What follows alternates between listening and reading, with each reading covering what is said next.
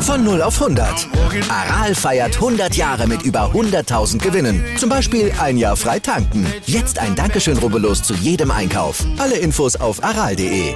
Aral, alles super. Was für ein Fußballabend gestern. Real gegen Chelsea. 2 zu 3 zwar verloren, aber am Ende dank Benzema dann doch in die nächste Runde eingezogen. Real hat's dann doch noch klar gemacht, obwohl Chelsea zwischendrin ja das alles schon fast gedreht hatte, als wenn die fast schon doch weiter gewesen wären, hatte man zumindest zwischendurch mal gedacht. Ganz bitter am Ende für Thomas Tuchel, aber schon ein richtig feiner Kick. Da lacht das neutrale Fanherz und da lasse ich mir dann auch mal so eine Verlängerung gefallen und auch riskiere dann auch mal einen späten Feierabend. Ja, ja, in dieser Verlängerung, da war mir schon zum Heulen zumute und ist es mir jetzt immer noch, denn ich habe die Bayern geguckt. Hm. Ja, schlecht geschlafen. Habe ich auch. Ich habe es auch gesehen, das Spiel der Bayern. Lass uns gleich nochmal ein bisschen ausführlicher drüber sprechen. Oh ja, wenn's denn sein muss. Außerdem hören wir die derzeit gefragteste Frau im Weltfußball, Lise Klavenes. Und wir loben die Bundesliga für ihr Verständnis für andere Kulturen und wir machen uns Gedanken zur Fed Cup Aufstellung. Also, guten Morgen. Hier ist Stand jetzt der erste Sportpodcast des Tages, erhältlich überall, wo es Podcasts gibt und unterstützt wie immer vom Sportinformationsdienst vom SID. Ich bin Andreas Wurm. Und ich bin Malte Asmus und wir würden uns natürlich freuen, wenn ihr uns liked, besternt, rezensiert und natürlich abonniert.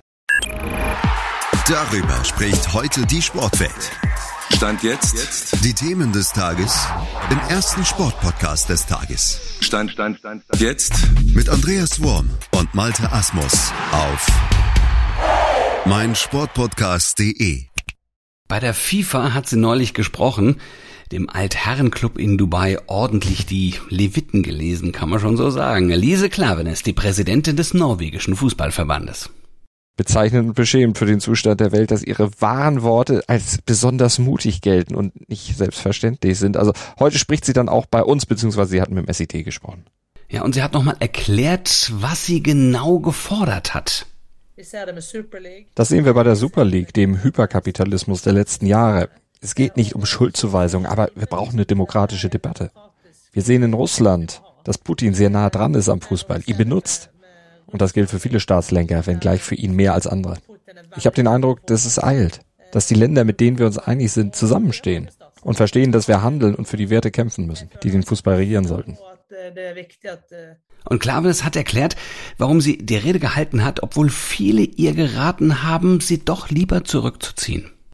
De landene vi står nære, da, som er enige med oss, og som vi er enige med, står sammen og, og, og oppfatter at vi er i en tid der vi må ich habe viele Veränderungen erlebt, viele gute Dinge.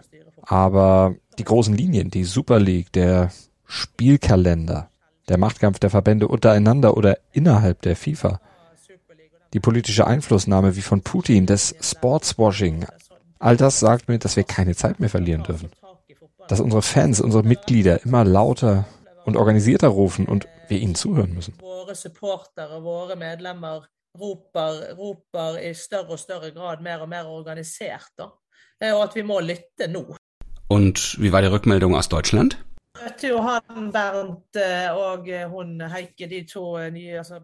ich habe Bernd Neuendorf und Heiko Ulrich in Doha getroffen. Sie haben ihre Unterstützung und Wärme zum Ausdruck gebracht.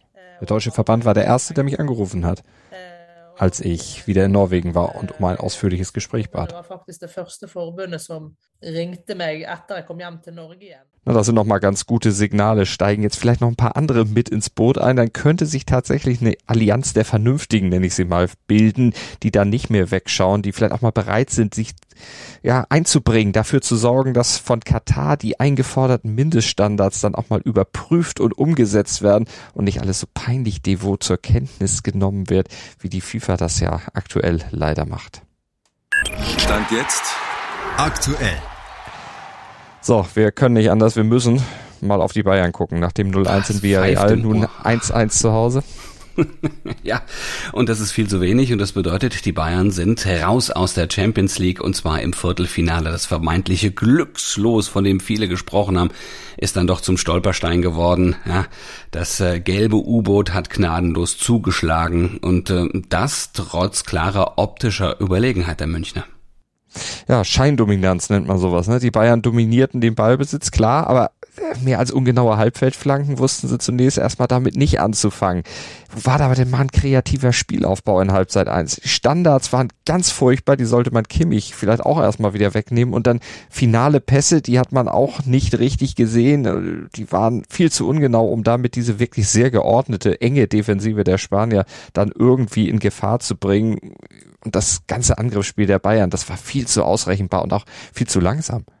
Apropos langsam, die Spanier haben sich ja schon in der ersten Halbzeit jede Menge Zeit mhm. gelassen, in der zweiten dann noch viel mehr. Die haben ordentlich an der Uhr gedreht.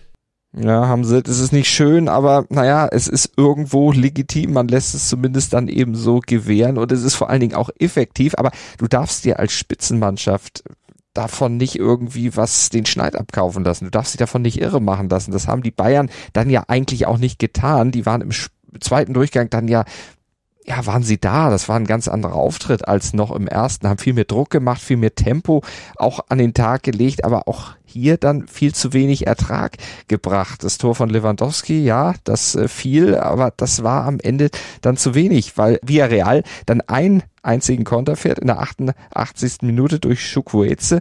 Tja, und der sitzt dann natürlich. Aber ich würde trotzdem nicht sagen, dass das Pech war. Insgesamt war das von Bayern eben über die 180 Minuten im Viertelfinale zu wenig und äh, vor allen Dingen auch von diversen normalerweise Leistungsträgern. Die waren zum Teil ja wirklich völlig außer Form und ja, das komplettiert dann eben so einen recht schlimmen Viertelfinalauftritt. Ja, also ich finde, der, die erste Hälfte, da gebe ich dir recht, die erste Hälfte des Viertelfinals, da gebe ich dir recht, das war ein katastrophaler Auftritt.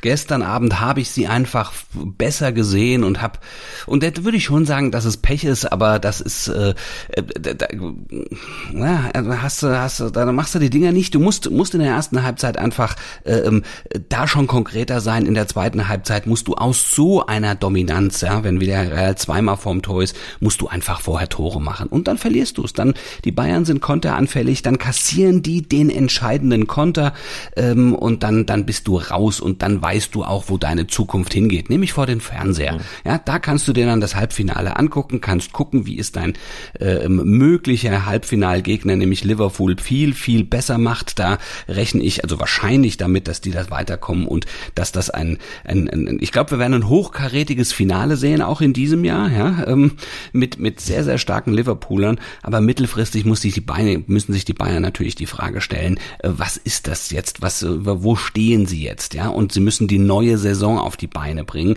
Es besteht jetzt akuter Handlungs- und vor allem Klärungsbedarf. Ja, wer kommt, wer geht? Da gibt's bei den Bayern im Moment noch keine Linie, zumindest nicht offensichtlich. Es gibt zwei, die wohl kommen sollen, also Ryan Gravenberg und Nusser Masraoui von äh, Ajax, also ein Mittelfeldspieler und ein Rechtsverteidiger und das sind wohl Wunschspieler von Nagelsmann. Aber ob das jetzt die beiden einzigen Neuzugänge für die neue Saison bleiben, das steht Stand jetzt noch nicht fest. Die sind ja auch noch nicht ganz fest verpflichtet, aber da verdichten sich wohl die Anzeichen. Aber nach dem Viertelfinal aus müsste sich ja eigentlich personell noch ein bisschen mehr ändern. Da gibt's ja eigentlich noch so ein paar Baustellen, die die Bayern dann eigentlich bearbeiten müssten. Aber das Geld ist natürlich in Corona-Zeiten knapp und dann hängt's letztlich auch davon ab, was mit Lewandowski, was mit Müller, was mit Neuer und was mit Gnabry noch passiert.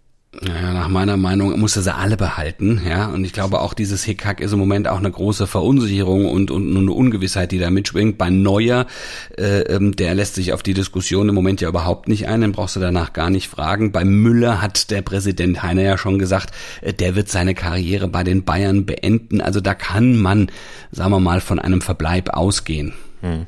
Ja, vielleicht muss man auch generell bei den Bayern mal ein bisschen durchwürfeln, da einfach mal wieder frisches Blut reinbringen und ein bisschen, ja, diese Wohlfühlatmosphäre vielleicht mal aufbrechen und dann eben einfach für mehr Konkurrenzkampf noch sorgen. Müssen die Bayern mal gucken, was sie sich da auch leisten können. Und Lewandowski, ja, Oli Kahn hat gesagt, alle Wechselgerüchte sind Nonsens. Und Salihamidzic hat ja neulich noch gesagt, na, Verhandlungen, das ist schon sehr kompliziert, was da abgeht. Und aus Bayern Sicht kann man eigentlich nur hoffen, dass sie am Ende weniger kompliziert werden als zum Beispiel bei David Alaba oder Thiago, denn ohne Top-Stürmer sind internationale Ziele dann in der nächsten Saison auch wieder außer Reichweite. Und Lewandowski, der war ja im ersten Durchgang zwar nicht zu sehen, aber er hat immerhin dieses wichtige Tor geschossen. Also er hat mal wieder gezeigt, wie wichtig er sein kann. Und ich fürchte, das macht ihn dann unterm Strich auch nicht unbedingt billiger. Top und Flop. Top des Tages ist, wenn Durststrecken reißen, wie im Schießen. Da hat Anna Janssen beim Weltcup in Rio für den ersten deutschen Podestplatz seit sechs Jahren gesorgt und persönlich ihren allerersten großen Titel gewonnen. Und Flop des Tages sind Terminkollisionen, wie im Hockey zum Beispiel. Die haben nämlich zur Folge, dass die deutsche Hockey-Nationalmannschaft der Herren ihre Nachholspiele der Pro League in Indien mit insgesamt elf Debütanten durchziehen muss. Parallel zu diesen Spielen am 14. und 15. April finden nämlich auch Euro Hockey League Partien statt. Und die zwingen dann eben zu diesen Umbesetzungen. Stand jetzt Aktuell. Also ich habe mich neulich ziemlich gewundert, dass es in der Bundesliga jetzt mehrfach Trinkpausen gegeben hat. Also man kennt das ja aus dem Hochsommer, ne? da haben die Schiris dann äh, da angeordnet, man muss mal eine kurze Pause machen, weil es richtig heiß war. Stand jetzt ist es aber nicht wirklich heiß, aber die Erklärung, die war dann auch eine andere. Ich habe mich da auch erst gewundert, muss ich auch sagen, zumal es ja auch Abendspiele waren, wo die Unterbrechungen waren, wo diese Pausen eingelegt wurden. Aber das liegt am Ramadan, also am muslimischen Fastenmonat vom 1. April bis zum 1. Mai. Da dürfen gläubige Muslime ja tagsüber keine Nahrung oder Flüssigkeit zu sich nehmen, sondern erst mit Sonnenuntergang dann äh, was aufnehmen. Ja, und deshalb hatte zum Beispiel Schiri Dankert am Sonntag in Leipzig um exakt 19.58 Uhr das Spiel unterbrochen, damit Mohamed Simakan schnell was trinken und essen konnte. Also der hat auch noch einen zweiten Becher gereicht bekommen, wo offensichtlich irgendwelche Proteine oder so, so eine Shake-Box äh, wurde ihm da gereicht. Und am Mittwoch war es genau das Gleiche. Da hatte Matthias Jöllenbeck Gleiches für Musa Niakate von Mainz gemacht. Ja, ich finde das ein tolles Zeichen, also ein Zeichen auch der Gleichberechtigung, Verständnis für andere Kulturen dann auch zu zeigen, was die Bundesliga da abgeht und ein Zeichen für Fairness, äh, auch für die Gesundheit der Spieler, denn man weiß ja, Fasten, das hat natürlich einen Einfluss auch auf die körperliche und mentale Belastbarkeit und damit auch auf die Leistungsfähigkeit von Sportlern. Und deshalb ist es wichtig, dass sich die Spieler, sobald es möglich ist, dann eben auch mit isotonischen Getränken oder, du hast es eben gesagt, mit Proteinshakes versorgen können, einfach um sich die nötige Energie zu holen, die sie natürlich brauchen für so ein hartes Spiel über 90 Minuten.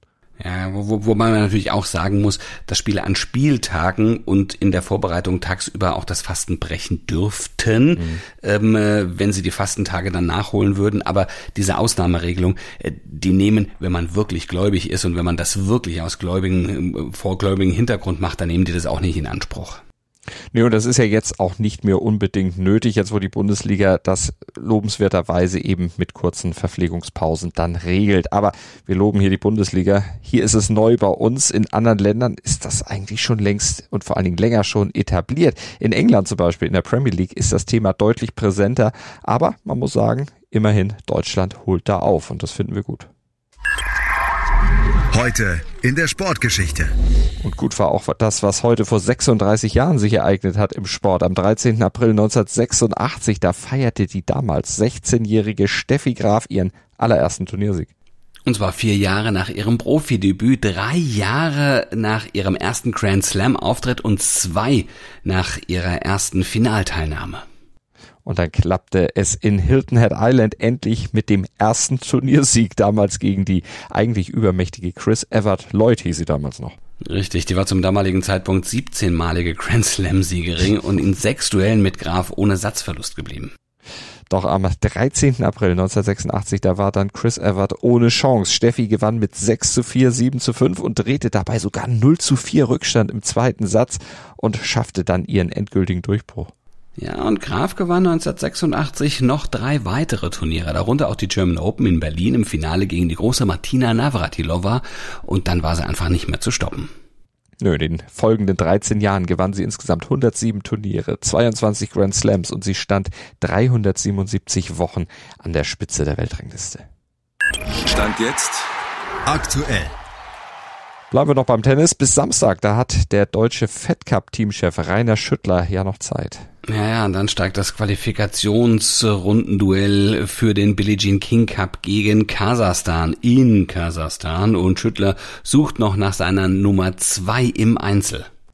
Ja, er puzzelt, stand jetzt noch an der Aufstellung, denn ihm fehlt ja ein ganz wichtiges Puzzlestück. Der Ausfall von Andrea Petkovic zwingt ihn jetzt umzubesetzen. Gesetzt ist ja im deutschen Team, stand jetzt als Nummer eins eigentlich nur Angelique Kerber als wirklich fest und unumstößlich. Naja, und die geht als ehemalige Weltranglisten-Ersten natürlich als Nummer eins ins Rennen, aber auf wen sollte Schüttler noch setzen? Zur Auswahl stehen Laura Siegemund und Jule Niemeyer. Er hat also die Wahl zwischen jung und aufstrebend. Also Niemeyer, die ist 22 Jahre alt, aktuell die Nummer 109 der Welt und da hat er die Wahl zwischen der und eben der Routine von Laura Siegemund. Die ist 34, die Nummer 232 im Einzel und musste ja auch noch nicht lange her eine Knie-OP überstehen und sich danach dann wieder zurückkämpfen. Aber sie hat sich gut erholt gezeigt, hat danach ja zwei Doppelturniere sogar gewonnen, Lyon und Miami. Naja, das ist ihre wirklich ihre Stärke. Also Doppel spielt ja. sie großartig im Einzel. Hm, haben die Ergebnisse so, man sieht es an der Weltranglistenposition 232, also schon noch ein bisschen ähm, gefehlt. Aber vom Flow her scheint es dann eher so auf Siegemund auszulaufen. Was meinst du? Ja, du hast es gesagt. Also eigentlich von den Siegen her schon, aber das Einzel, das ist eben das, was bei ihr nicht so läuft. Und da glaube ich auch, und das könnte auch sein, dass Rainer Schüttler das glaubt, das stand jetzt da, Laura Siegemund eben der Rhythmus noch etwas fehlt, um sich dann im Einzel eben auch richtig auf diese Aufgabe dann vorzubereiten, da reinzugehen und das dann eben auch zu, zu bestehen. Das würde dann erstmal für Niemeyer sprechen, aber Schüttler, der will sich da noch nicht so richtig in die Karten gucken lassen, der will sich noch nicht festlegen, das macht er erst ganz kurz vorher, also kurz vor Nominierungsschluss. Vielleicht ja auch, um Siegemund noch irgendwie diesen notwendigen Rhythmus einzutrichtern. Naja, das wäre auf jeden Fall wichtig, denn die Gegnerinnen sind schon stark. Mit Elena Rybakina ist die Weltranglisten 19. mit am Start und Julia Pocincheva, die Nummer 52. Favorisiert ist das deutsche Tennisteam offensichtlich nicht, wenn man mal die Position sieht. Das bringt der Sporttag. Stand jetzt. Das steht aber erst am Samstag an. Heute geht's erstmal für die deutsche Handballnationalmannschaft ins WM-Playoff-Hinspiel in Kiel gegen die Färöerinseln und da geht's um eine gute Ausgangsposition für das Rückspiel in drei Tagen in Torshavn und so hoffen alle eigentlich vielleicht schon sogar um eine Vorentscheidung. Ja, und eine Entscheidung fällt dagegen heute in den zwei Rückrundenspielen oder in zwei Rückspielen der Champions League im Viertelfinale. Man City ähm, hat bei den Defensivkünstlern von Atletico Madrid die schwere Aufgabe im Hinspiel gewandt. Die Sitten sind es nur 1 zu 0 kennen wir ja. Ja, und Liverpool hat es dagegen ein bisschen leichter vermeintlich. Nach dem 3-1 bei Benfica nun zu Hause in Enfield haben sie eigentlich eine glänzende Ausgangsposition, um dann das Halbfinale nicht gegen Bayern, sondern gegen Villarreal zu buchen. Oh Mann. Hm, naja, au außerdem starten die Zweitrunden-Matches bei den ATP Masters in Monte Carlo. Da steht ja nach dem Freilos von Alexander Zverev in der ersten Runde heute gegen 15 Uhr sein erstes Match in der zweiten Runde an. Gegner ist die Nummer 34 34 der Welt. Das ist Federico Del Bonis aus Argentinien. Novak Djokovic ist derweil ja schon raus. Der verlor gegen den Spanier Fokina in drei Sätzen und das war sein erstes Turnierspiel seit Januar diesen Jahres. Tja, und alles dazu den Spielen von heute und was sonst noch am Sporttag passiert, erfahrt ihr beim Sportradio Deutschland. Die halten euch ganz aktuell auf dem Laufenden im Webstream auf sportradio-deutschland.de oder über DRB+. Und wir sind morgen früh ab 7.07 Uhr dann wieder für euch da im Podcatcher eurer Wahl oder auf meinen Sportpodcast.de. Denkt ans Abonnieren, denkt ans mhm. Bewerten und dann hören wir uns morgen wieder. Gruß und Kuss von Andreas Wurm und Malte Asmus.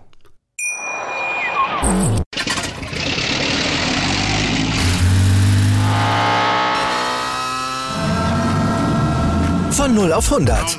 Aral feiert 100 Jahre mit über 100.000 Gewinnen. Zum Beispiel ein Jahr frei tanken. Jetzt ein Dankeschön, rubbellos zu jedem Einkauf. Alle Infos auf aral.de. Aral, alles super. Dir hat dieser Podcast gefallen? Dann klicke jetzt auf Abonnieren und empfehle ihn weiter. Bleib immer auf dem Laufenden und folge uns bei Twitter, Instagram und Facebook.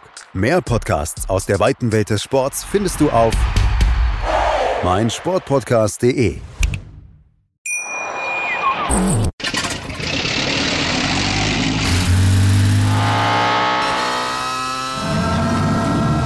Von 0 auf 100.